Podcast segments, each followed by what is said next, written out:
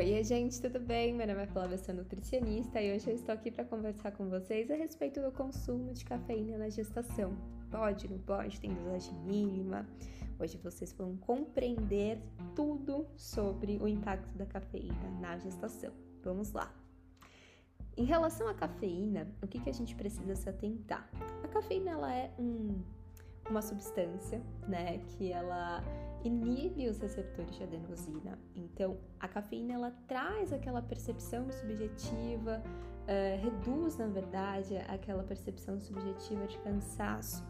Ela te deixa com um estado de alerta maior, um estágio de foco maior também. Quando a gente fala em relação a, na, na, gestação, a cafeína ela é uma substância que ela atravessa a placenta.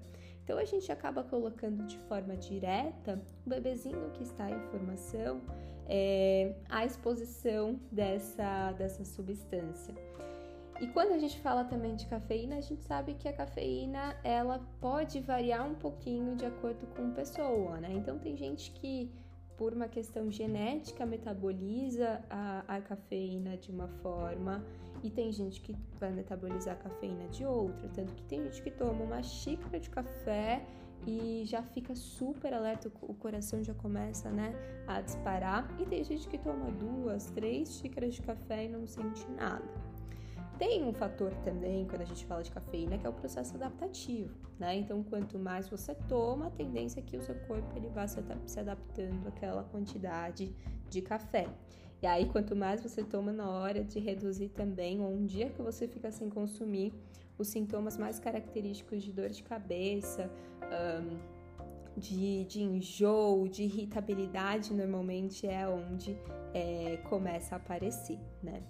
Mas, voltando para um, um pouquinho para falar a respeito do consumo de cafeína na gestação, hoje, das evidências que a gente tem hoje sobre esse tema, é que a gente não tem uma dosagem mínima segura de consumo de café na gestação. Por isso que o recomendado é que os profissionais eles não incentivem nem orientem o consumo de café ao longo dessa, dessa gestação, porque alguns estudos já demonstraram alguns desfechos negativos do consumo de cafeína nessa gestação, podendo estar relacionado com baixo peso ao nascer, parto prematuro, complicações ao longo do parto, é, leucemia aguda infantil, obesidade, sobrepeso ao longo da infância e um ponto também que é legal de ressaltar é que entra também um pouco da parte de programação metabólica, mas eu vou deixar esse assunto para a gente falar num,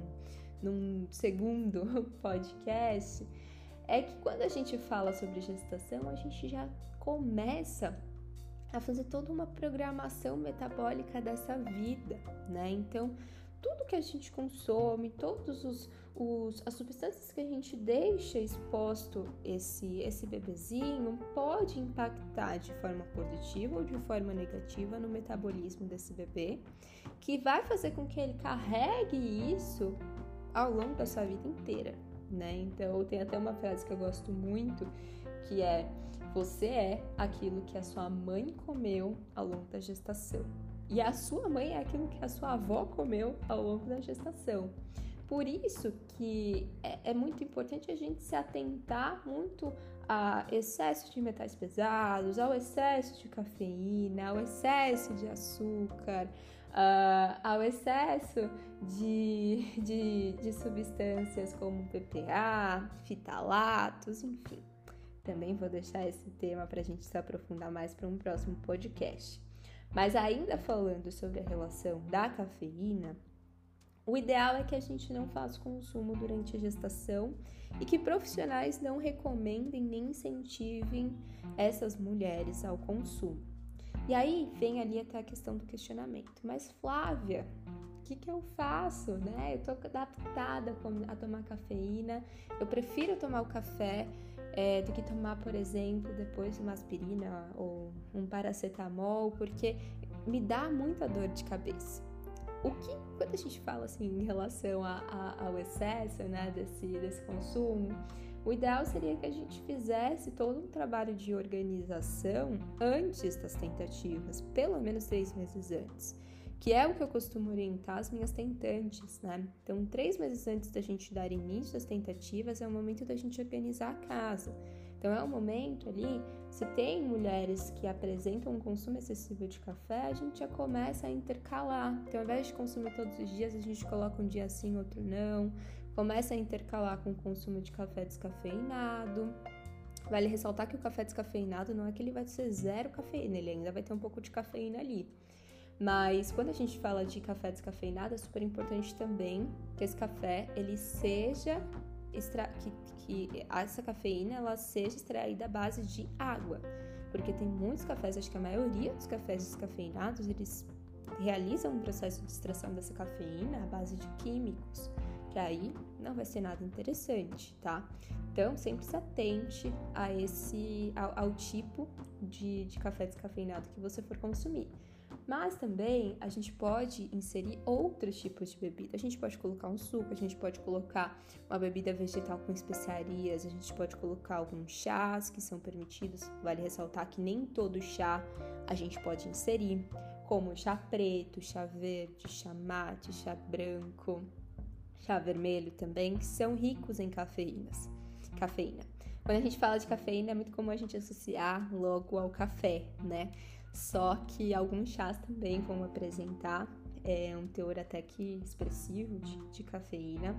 É, o cacau também apresenta cafeína, então é legal você atentar ao excesso também desses alimentos. Outro ponto ainda para a gente falar sobre cafeína.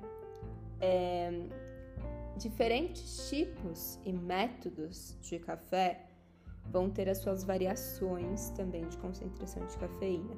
Então, a cafeína ela tem uma afinidade muito grande com água. Então, se eu tenho ali um método de café, por exemplo, um café coado, né, que a gente faz ali todo dia de manhã em casa, esse cafezinho, por conta dele ficar um tempo maior em contato ali com o grão de café, provavelmente ele vai ter um teor maior de cafeína também.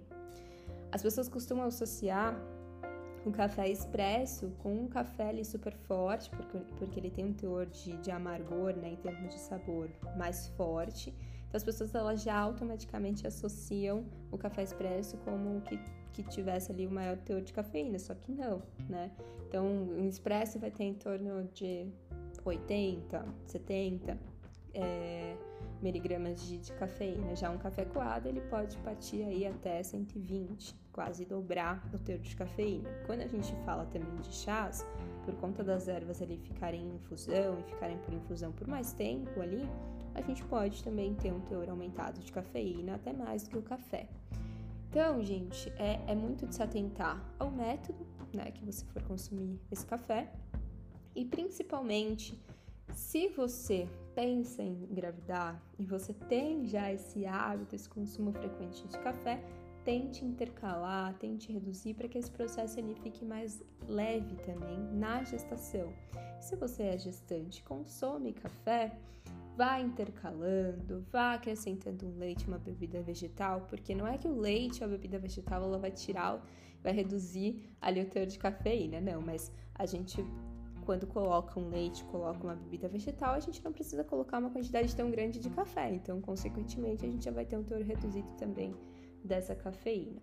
Tente intercalar ao longo das semanas. E eu sei que também a questão do café ela vai muito além do que só o sabor, né? Então é muito uma questão cultural, é uma, uma questão de hábito, é uma questão de momento também.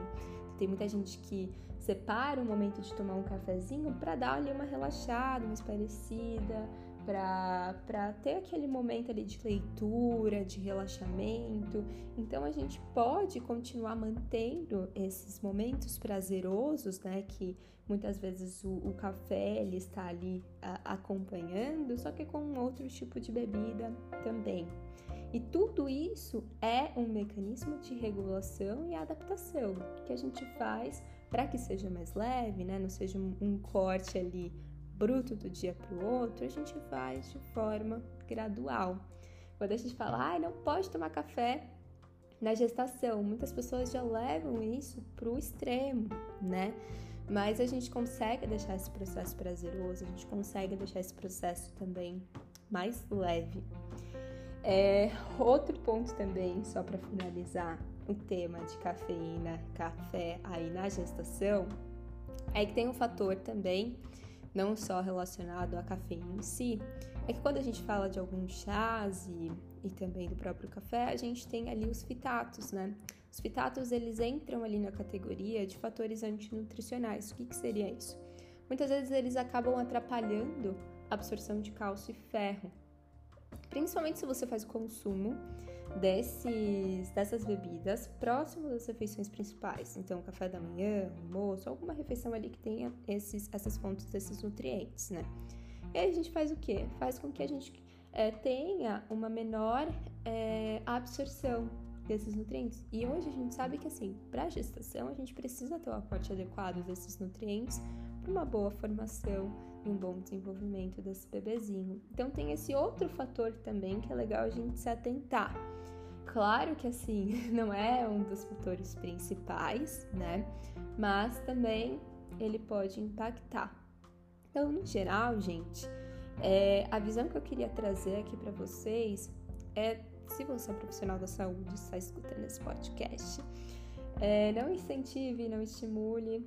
Eu vou deixar aqui na. Vou ver se eu consigo deixar por aqui o link de todos esses estudos, ou eu coloco lá no meu canal do Telegram esses estudos para vocês analisarem e também é, criar ali o, o, o, ponto de vista e a linha de, de vocês. E para você que é gestante ou tentante, que está escutando aqui esse podcast, a minha recomendação é que você converse com o profissional que te acompanha para que vocês possam traçar da melhor maneira é, esse processo ali de transição de consumo de café de uma maneira que seja leve, que seja prazerosa também para vocês, tá? É isso, gente. Caso vocês tenham dúvidas, estou lá no meu Instagram, flaviarodrigues.nutri. Eu sempre deixo caixinhas de perguntas por lá, então podem mandar as perguntinhas de vocês.